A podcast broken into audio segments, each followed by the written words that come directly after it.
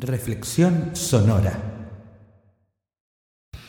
Bienvenidos todos a una segunda entrega del podcast de sonido llamado Reflexión Sonora.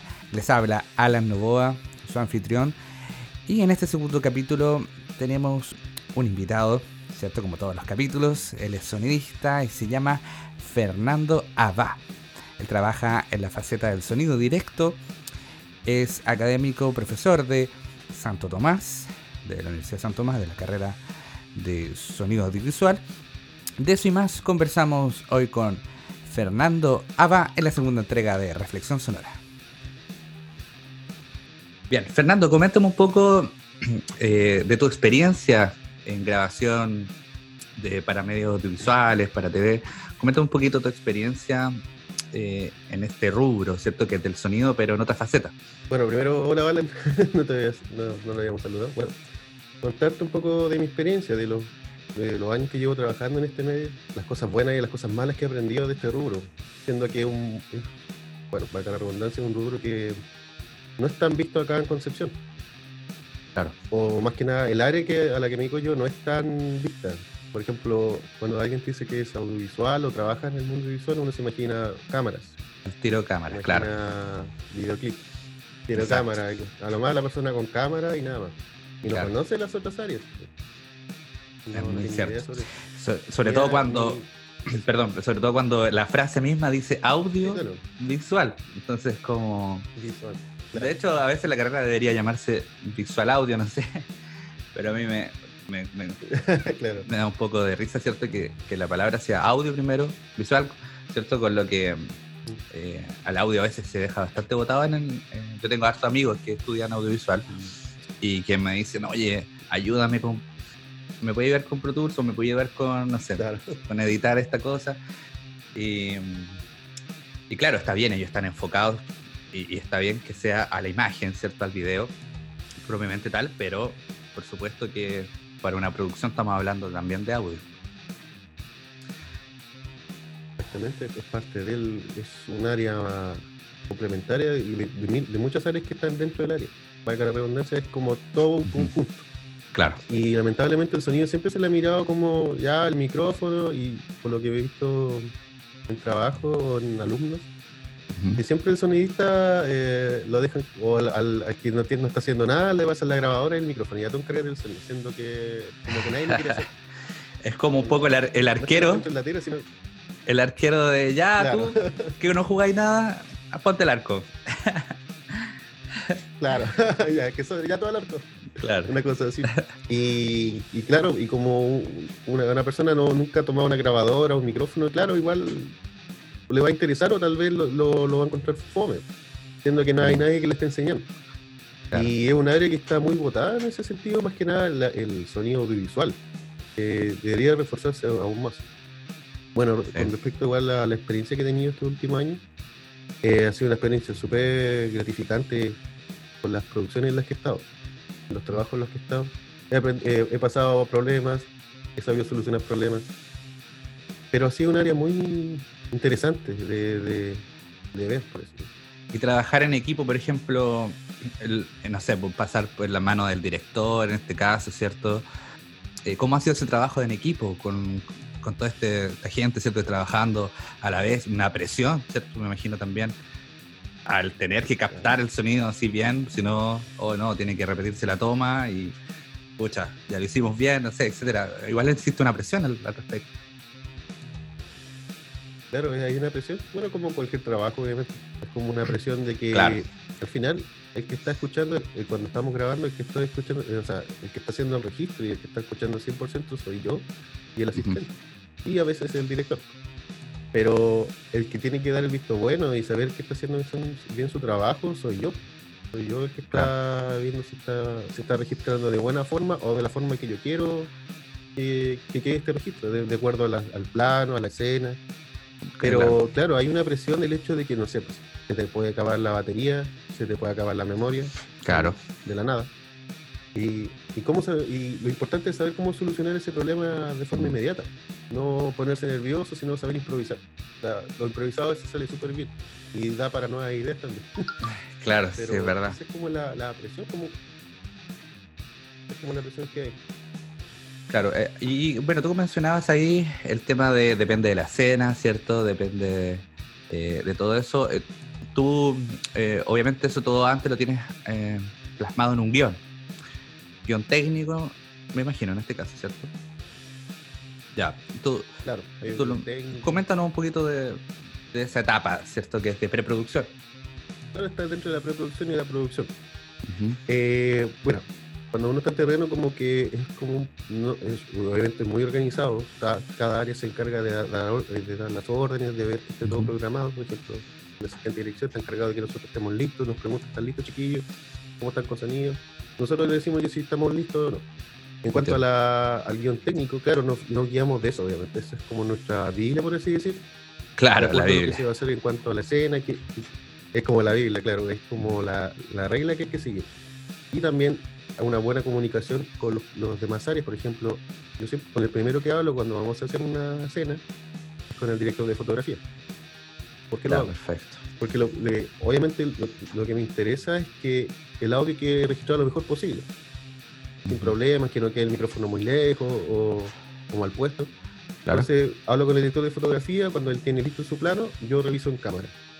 Si el mm. micrófono no se ve en cámara o no, no interfiere, y a mí se me escucha bien. Perfecto. Está súper bien, ya estamos listos. Y también hablo con la otra área, dirección de arte, si no les molesta que el micrófono esté ahí, en el que lo tengo que esconder en algún lado, o la ropa, cosas así. Ah, es súper importante esa eh, comunicación. obviamente, exacto, al final ni uno sobrepasa al otro. Son todos parte del mismo tipo, del mismo organismo. Entonces, si uno falla, los demás fallan. Entonces la idea es tener buena comunicación con todos y respetar las áreas de los otros también. Perfecto, perfecto. Entonces tú me dices que hablas mucho más con director de fotografía, dirección de arte, que con el mismo director de la obra. O sea, obra hablando, ¿cierto?, de, la producción, de, de, lo que sea que, que se esté grabando. ¿Es así siempre? O sea, obviamente igual o sea, hablo con él, sí, obviamente, o, con la, o sea, con la persona que esté haciendo dirección. Eh, pero en cuanto a lo técnico, él, él, no sé, pues a veces el director tal vez no sabe mucho de sonido, solamente quiere que se escuche bien. Y él me da su impresión o lo que quiere y yo trato de analizarlo y explicárselo de buena forma. Ya, esto se puede hacer así, esto, esto no, no, esto, no sirve.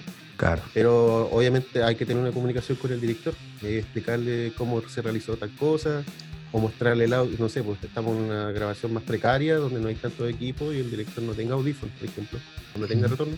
Entonces yo lo que hago es grabar y después mostrarle la grabación para que él quede confort. Entiendo. así y para que él vea lo que está lo que se está logrando. Súper importante eso.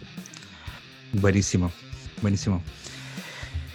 Hablemos un poquito de, bueno, yo tengo aquí mis mi apuntes. y cuando hay que hacer, por ejemplo, eh, una, no sé si te ha tocado hacer sonidos. Eh, eh, tengo el concepto acá. Eh, room tom. ¿Has preparado eso? ¿Cómo, cómo, cómo lo ha hecho? O sea, porque sé que obviamente, bueno, el concepto, explícalo un poquito el concepto, ¿cierto? Para que los que no, no, no lo sepan. Y, luego, mm, danos tu experiencia al respecto de eso, o si también eh, has tenido mm, para ese fines que sacar bibliotecas de sonido para agregarlos. Cuéntanos un poquito de eso. Bueno, eh, más que nada, primero explicar lo que es el room tono, de sala. bueno, claro. termina en inglés. El tono de sala es eh, registrar el, audio al vacío, por así decirlo, con palabras más amigables, claro. el vacío que hay en la sala sin actores. sin, ningún ruido. Exacto, sin actores, sin ruidos. El tono puro de una sala. Exacto. Eh, bueno, hay gente que piensa que eso es reverberación. No, pues son dos cosas totalmente diferentes. Una cosa es el room y la, otra cosa es la reverberación. Eso es un tema que da para largo, pero esas son las dos diferencias. Y eso es como el tono puro de una sala. ¿Y para qué sirve? Que, perdón, que podría tener reverberación, pero no necesariamente.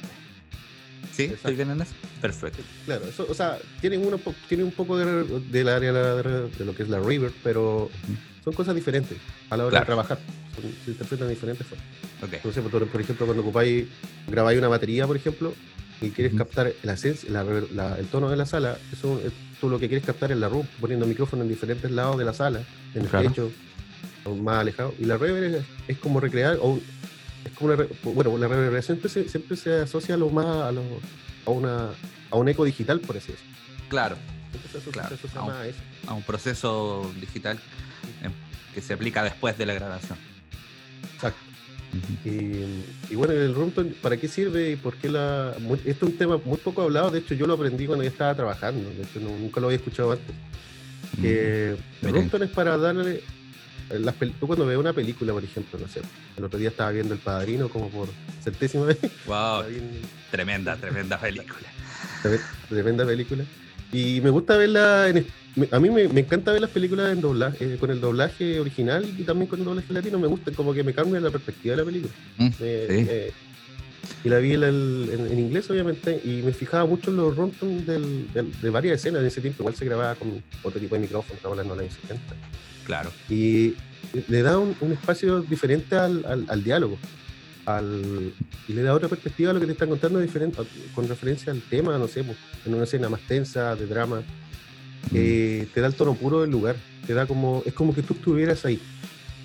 al lado de ellos escuchando, te entiendo, no sé, cuando traes un mall o un baño y sentiste esa, el que está ahí en un baño, es acá lo mismo. Esa es la sensación que te da el hecho de tener un rumbo. Claro, es como estar ahí, estar inmerso en la, en la conversación de ellos.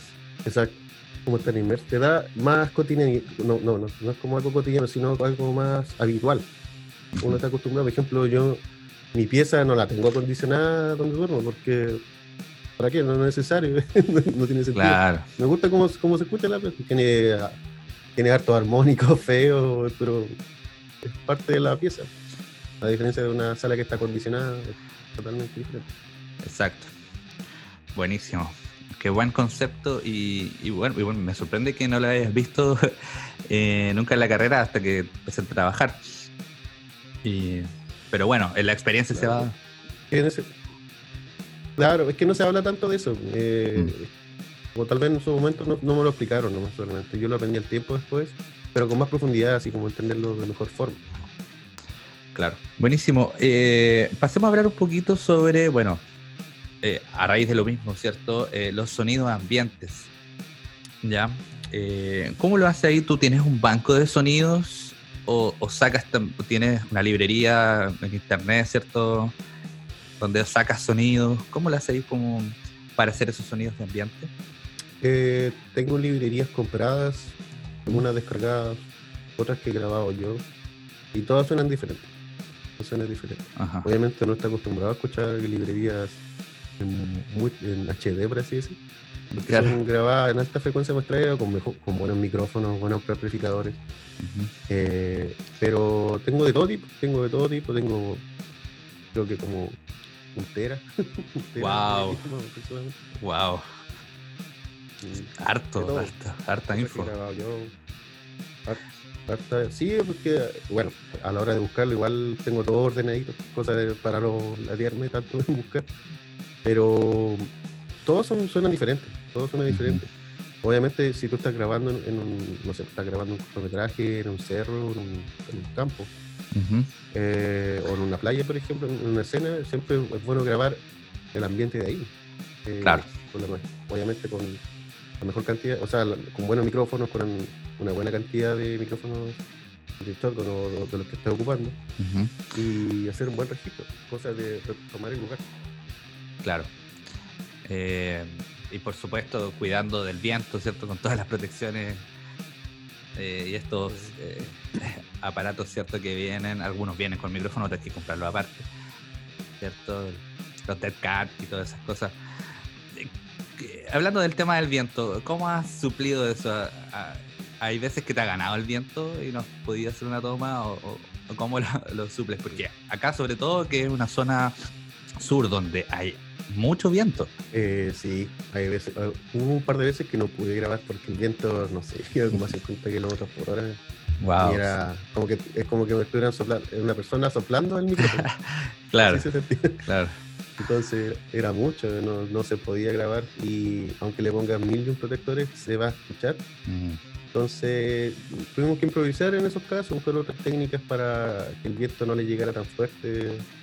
No sé, bueno, me ha pasado miles de veces y entonces no te podría decir una, razón específica, pero eh, había veces que no podía grabar y he tenido que, no sé, taparla hasta con un polerón una vez, me acuerdo, una parca. Oh, con, con gaffer para que no, no le llegara viento o tapar o reducir un poco el viento. Era demasiado fuerte. Pero en esas situaciones hay que buscar eh, otras soluciones, otras formas de grabar o esperar que pase un poco el viento. Claro. Es complicado. Y en, post, ya en postproducción, eh, me imagino, bueno, ¿ocupas la, la opción también de sacar el viento? ¿Te ha funcionado de esa forma? Es y hay, no preocupados. ¿Lo son? Eh, sí, el, el RX7. El RX, claro. pero lo ocupo muy poco. Claro, es para editar. Es, que, bueno, los plugins nunca te van a hacer 100% el trabajo, sino es como claro. para pequeños mm. Pero sí, lo he ocupado, he podido quitar un poco el viento, pero la idea es que siempre la grabación esté lo más limpia posible, más claro. Y viene con mucho viento y no, no se entiende nada, no, está malo el audio, no, no sirve. Claro. Es verdad. Cuéntanos un poquito de tu cadena electroacústica que ocupas generalmente para hacer sonido directo. Me interesa el equipo que ocupas. Eh, ahora, bueno, eh, he ocupado varios durante todos estos años, pero el, que más, o sea, el, más profesional que he ocupado ha sido obviamente una grabadora, una Sound Devices, Device. con un preamplificador previo. Sí, son device es no, buenísimo. Obviamente hay otras marcas muy buenas también. A mí me gusta mucho esa marca, son device. Encuentro muy fácil de usar. Es, los amplificadores propios que tiene son buenos. Mm. Y aparte también he ocupado otros amplificadores previos para llegar a esa grabadora. Eh, he mm. ocupado los micrófonos, el, micrófono Sennheiser, de Shotgun, la, la, Lavalier Sennheiser. Esos son los que más he ocupado. Eh, cápsulas adecuadas para grabación. No cualquier tipo de cápsula. Claro. Más pequeños. Mm.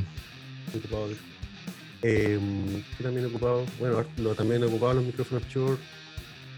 O, sea, los, ¿cómo se llama? Los, los, los Rode. ¿sí? Rode. Sí. Esos son los más comunes, o sea, los que más he eh, escuchado. sí, son los más. Es que son los más accesibles, no son caros. Ahora, hay los que son muy baratos no son buenos. Yo siempre le he dicho a todos que el gran problema que tiene esa marca o los micrófonos baratos que tiene un hiss que no se le puede sacar con nada, con un ruido inevitable y no se le puede sacar con nada, es propio el micrófono. Viene con el micrófono. Trato de ocupar. Exacto. yo todos estos años siempre, digo, un día un día ocupé y dije, ya, estoy este micrófono porque no. Siempre tengo el mismo problema cuando estoy editando que se escucha un molesto. Mm. claro. Pero esa es como la cadena electroacústica básica que he ocupado. Ahora una cadena grande. Eh, nunca me ha tocado como una muy una, un proyecto tan tan gigante pero por lo general he ocupado consolas también como eh, a, la, par con la grabadora eh, también tiran eh, monitoreo para darse al director o a otras, otras personas encargadas eso es como el equipo básico ahí, ahí ocupas un amplificador de audífonos habitual eh, sí, puede, funcionar un, amplificador de, audífonos o enviar la señal por la valier, cosa de que ellos la reciban también. Ah, perfecto. Ocupar todo ese tipo de... Eso, es como el más de terreno, más, más minimalista. No, no minimalista, sino más común y más, más efectivo, porque a veces uno tiene que ir grabando varios lados y no puede andar con tanto claro. Claro, tiene que ser portátil. Tiene que ser portátil, claro. Exacto. Exacto, tiene que ser portátil. Buenísimo. A la hora ya de la edición postproducción, ¿cierto? De, este material, ¿cierto? Ya grabaste, eh, elegiste las tomas, ¿cierto? Y ahora vamos a la postproducción. Eh, en, el, en el caso, por ejemplo, de ser una producción, no sé, un largometraje, por ejemplo. No sé si ha hecho largometraje en realidad, pero no sé, entonces sí, perfecto. En tu experiencia, cuán minucioso eres y cómo, cómo lo afrontas eh, este proceso de postproducción. Me imagino que es una pega bien larga, o sea, yo igual estoy haciendo ahora postproducción de audio eh, para cosas más bien 100% audio de radio teatro, en realidad expresión de, de teatro sonoro. Y a veces, no sé, empiezo a las 8 de la noche y de repente de la nada son las 5 de la mañana y no termino.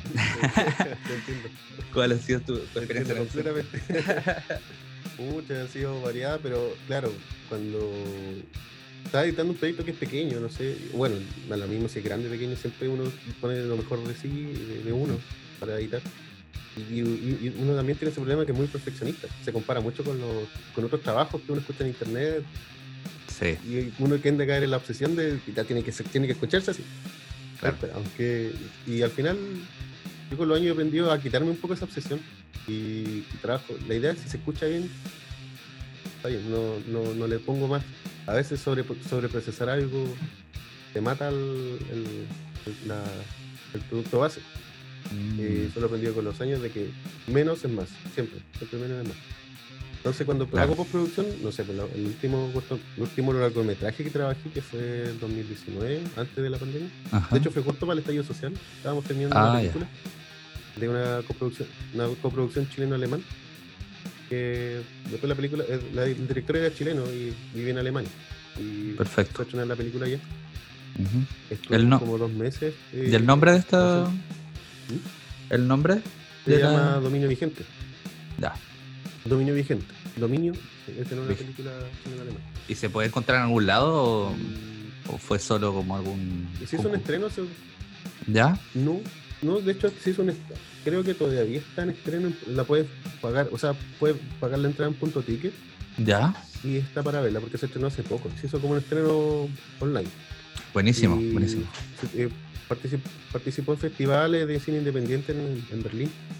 Así que les fue bien esa película. Habla sobre la temática del conflicto mapuche. Ah, mira, interesante. Súper bien. Y esa película hicimos varias, se hicieron varias versiones, obviamente, como cualquier película pasa por varias fases, y yo trabajé en dos veces. Eh, en la última yo no estuve, la, estuve en la penúltima versión.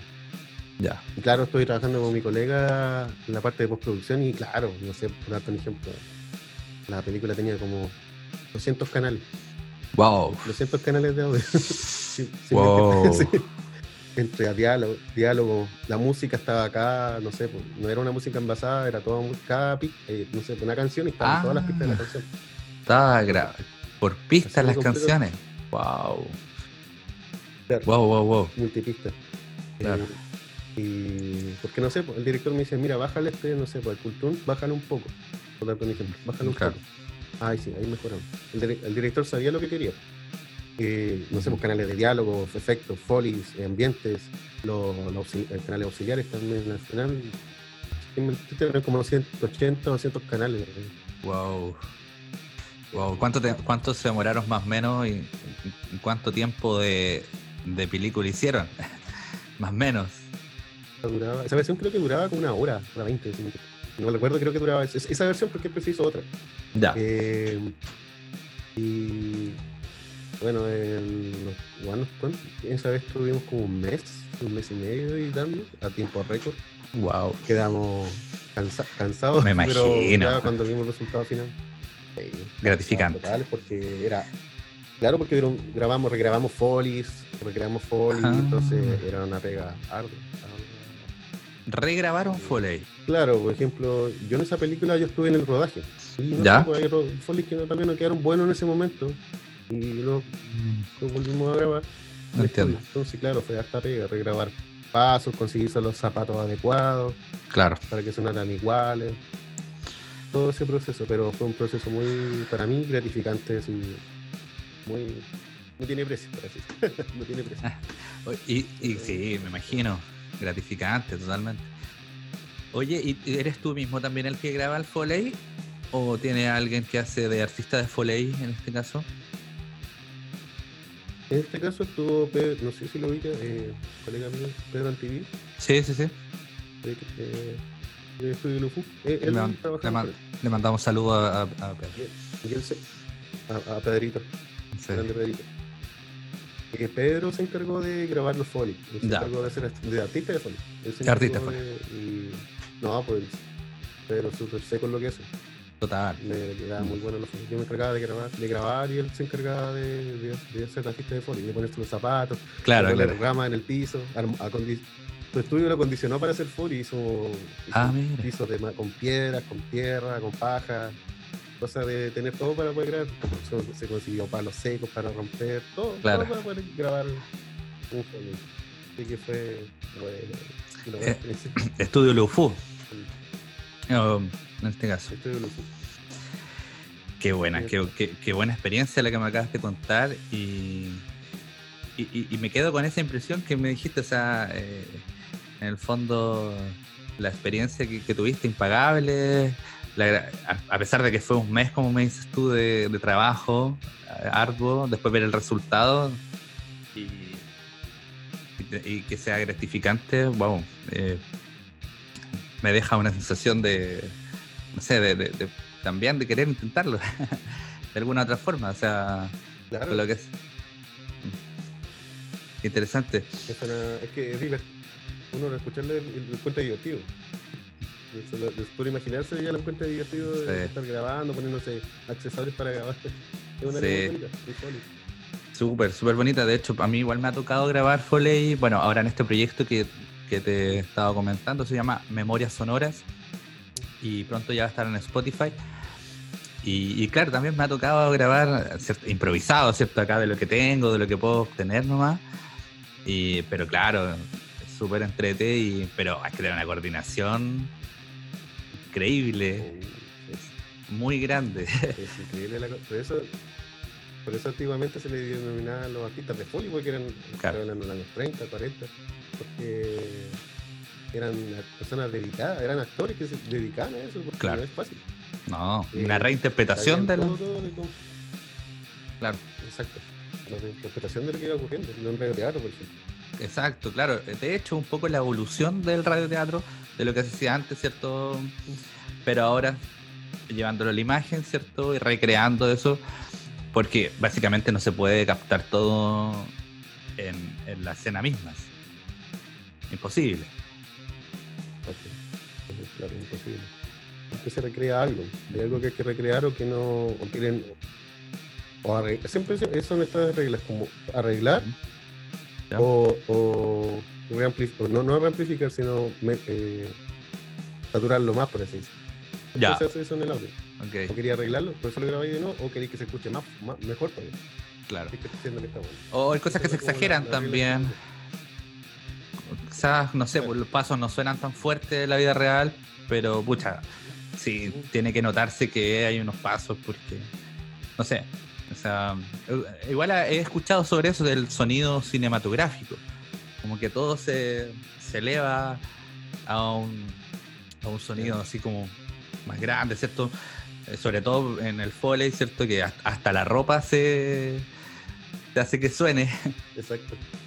De hecho, eso te iba a comentar, pues no sé, pues el otro día vi una película que nunca había visto, King, King Kong y la, y la calavera, creo que se llama. La vi en el cable y, y me fijé que todos los folies sonaban súper fuertes, pero así, como que lo hicieron a propósito. Claro, Las espadas sonaban así, pero le sonido a, propósito. exagerado. Y toda la película era así, pues los disparos, la, exagerada la ropa, se escuchaba súper fuerte. Claro. Y dije, ¿qué onda?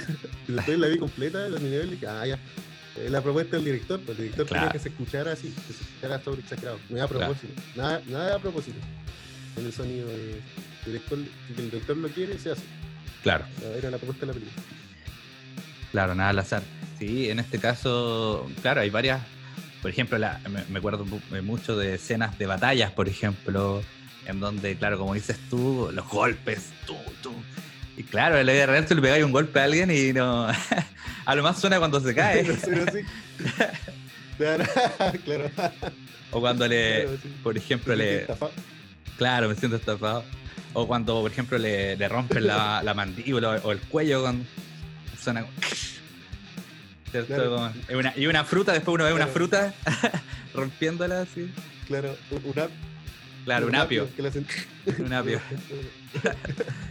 Sí, Sí. güey, bueno, a veces se escuchan los, los golpes y dicen, güey, ¿por qué no se escuchan así en la vida real? Tan sí. El sonido cinematográfico. Es verdad, es verdad. Qué bueno. Claro. Bueno, ya estamos terminando un poquito esta conversación. Eh, se ha hecho súper amena. Eh, y para ir terminando, coméntanos un poquito de ese, bueno, ya, ya, no, ya nos dijiste un poco, ¿cierto? Pero ese después, cuando, cuando ya ves el trabajo hecho, cuando ves ya, por ejemplo, en este caso, el film, ¿cierto? Ya sea un cortometraje, largometraje o el documental, ¿cierto? Lo ves y te sientas a verlo y cómo lo haces de repente como para despegarte de eso de ya no puedo meterle más mano, ya está listo, cómo te despersonaliza en ese sentido. Ah, me pasa a mí como músico también, bueno, tú también eres músico, cuando uno termina una canción y ya la dejo reposar un poco, después la escucho porque si no me, no sé, me quiero meterle mano y más mano. Exacto, ¿cómo te pasa a ti en, ese sentido? Y bueno hablar de eso porque se habla muy poco, Alan, se habla muy mm. poco del tema de que el, uno cuando está trabajando solo se obsesiona mucho con lo que está haciendo. Diferente, da lo mismo el área. Sí. Y yo he dado este tema, he puesto este tema en la mesa en varias situaciones y como que muy poco saben. Mm. De que uno, hay gente que le gusta trabajar sola, y se siente bien trabajando pero otras, personas se encierran mucho. Se encierran, eh, por lo general está ahí, te tanto que estás horas trabajando y, de primera tu cabeza y tu oído ya están saturados.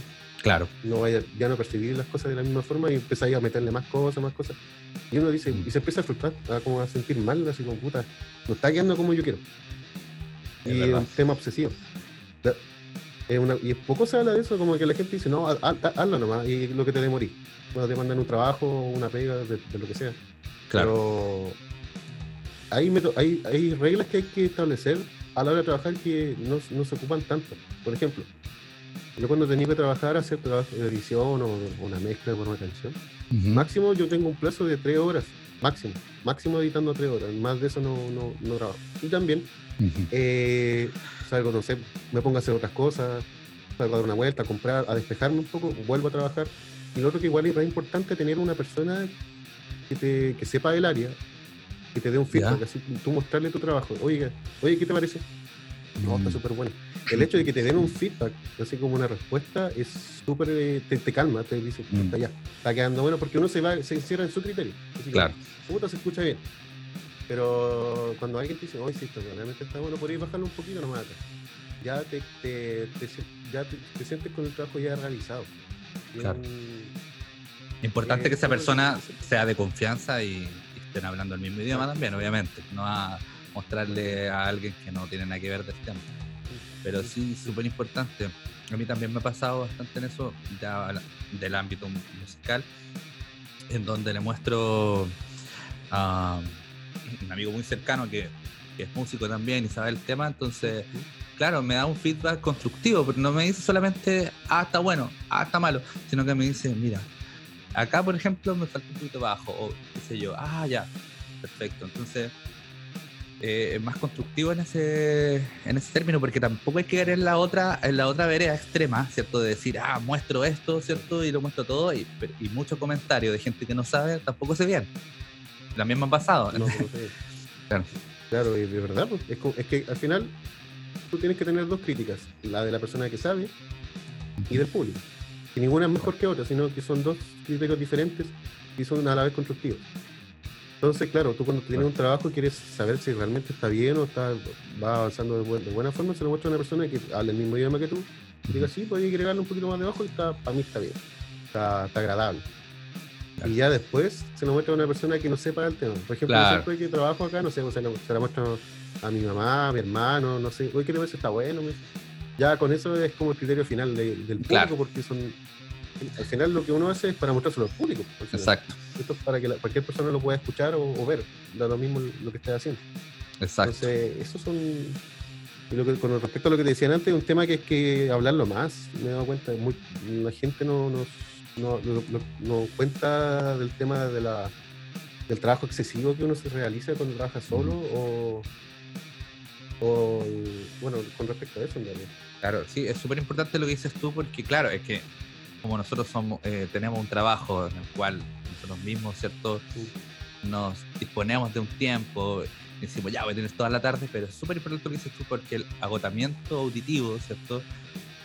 La fatiga auditiva eh, te va a hacer que después no tengas, no seas criterioso respecto a lo que se está haciendo. Entonces, claro, como tú dices, esa vueltita, decir a comprar, despejarse, el silencio, también es súper importante. Yo lo, igual lo he aprendido con la experiencia, en base a la experiencia. Como te decía, yo dejo un tiempo, ¿cierto? Dejo después aire eh, para después seguir trabajando, sino eh, un agotamiento en el cual también la frustración, como decías tú, te va ganando y te dices, no, no estoy consiguiendo lo que quiero. Y eh, es importante lidiar con eso. Es súper importante. Sanidad mental también. Sí, y hablarlo más. Sí, porque somos seres humanos frágiles como, como todos. el estar encerrado, el ser humano no está apto para estar eh, tanto rato encerrado solo tampoco. Se empieza a volver loco, literalmente. Y, o te empieza a, a, sentir mal en ese sentido. Entonces, el hecho de, por eso el ser humano está apto para socializar, por ejemplo, cuando trabajas con otras personas en un estudio, por ejemplo, es bacán, porque mm. tenéis varios criterios, varias formas de trabajar, tiráis la talla, socializáis. Claro. Es diferente. Y ahí viene el dicho, dos cabezas piensan mejor que uno. Siempre dos opiniones pueden ser mejor a que, a que tú te encierres solo a trabajar mm. y, después muestres el trabajo final. Siempre es mejor trabajar o tener opinión de otras personas más que nada. Y, Totalmente. Es súper bueno eso. Y con respecto a lo otro, bueno, eh, o sea, un consejo, me gusta darlo. Eh, nunca compares tu trabajo con otros. nunca, nunca. No, te, no sé, dar un ejemplo, no sé, lo que mezclé una canción de metal y decía, quiero que se escuche como Gojira, como la banda Gojira. Ajá. Y, y, no, y me dice, no, no, no, alcanzo ese nivel todavía, pero después digo, ¿y para qué? ¿Para qué quiero sonar como ellos? Claro. ¿Para qué me comparo con ellos? Ellos están, pasaron por otros procesos, se está grabando de otra forma. De otra forma. Con otros micrófonos. Claro. Etcétera. No tienes cosas que no tienes control de eso. ¿Para qué? Exacto, no tienes control de eso. ¿Para qué? Mejor que, entregar algo que esté bueno, que se escuche bien. Y que tenga mi tinte, porque al final nadie quiere copiarle al otro. Cada uno quiere hacer su, producto original. Entonces, mm. mejor nunca compararse con nada. Nunca. ¿Para qué se escucha bien? Está bien. Ese es como el, lo, mejor consejo que tengo. Buenísimo. Fernando, te agradezco mucho esta conversación. Eh, se hizo cortita, pero aún así fue súper agradable de verdad te agradezco mucho y esperamos que la gente que esté escuchando esto también le haya servido estos nuevos conceptos, eh, tu experiencia, por supuesto. Y nada, pues, agradecerte. Si quieres decir algo para finalizar, ¿dónde pueden encontrarte quizás, tu trabajo? Eh, bueno, ahora estaba un poco alejado de redes sociales estos últimos días, bueno, por situaciones X pero bueno, encuentra mi Instagram, Abismados, estoy trabajando con Instagram. Eh, voy a empezar a hacer talleres con un colega ahora, ya dentro del próximo mes. Buenísimo. cualquier información te la voy a estar entregando a ti. Eh, y bueno, darte las gracias por la invitación. Muchas gracias. Eh, bacán que se haga en esta instancia. Se puede hablar de estos temas. Eh, poder conversar también sobre todo en esta situación difícil que estamos pasando. Así es. Sociabilizar, lo que decíamos. Como, claro, sociabilizar, porque eh, es, verdad que estamos todos en una rutina de encierro, algunos con teletrabajo, y es una rutina que a todos nos está haciendo mal, en cierta forma. Y bueno poder conversar, tener instancias, tener opiniones, socializar. Y te agradezco esta invitación, Nara, muchas gracias. Totalmente. Muchas gracias a ti, Fernando. Te doy las gracias y a los que nos están escuchando, por supuesto, invitarlos a escuchar el capítulo anterior y a seguirnos, a seguirme eh, en Spotify, ¿cierto? Poner el follow ahí en Spotify. Nos vemos la próxima. Chao, Fernando, que estés muy bien.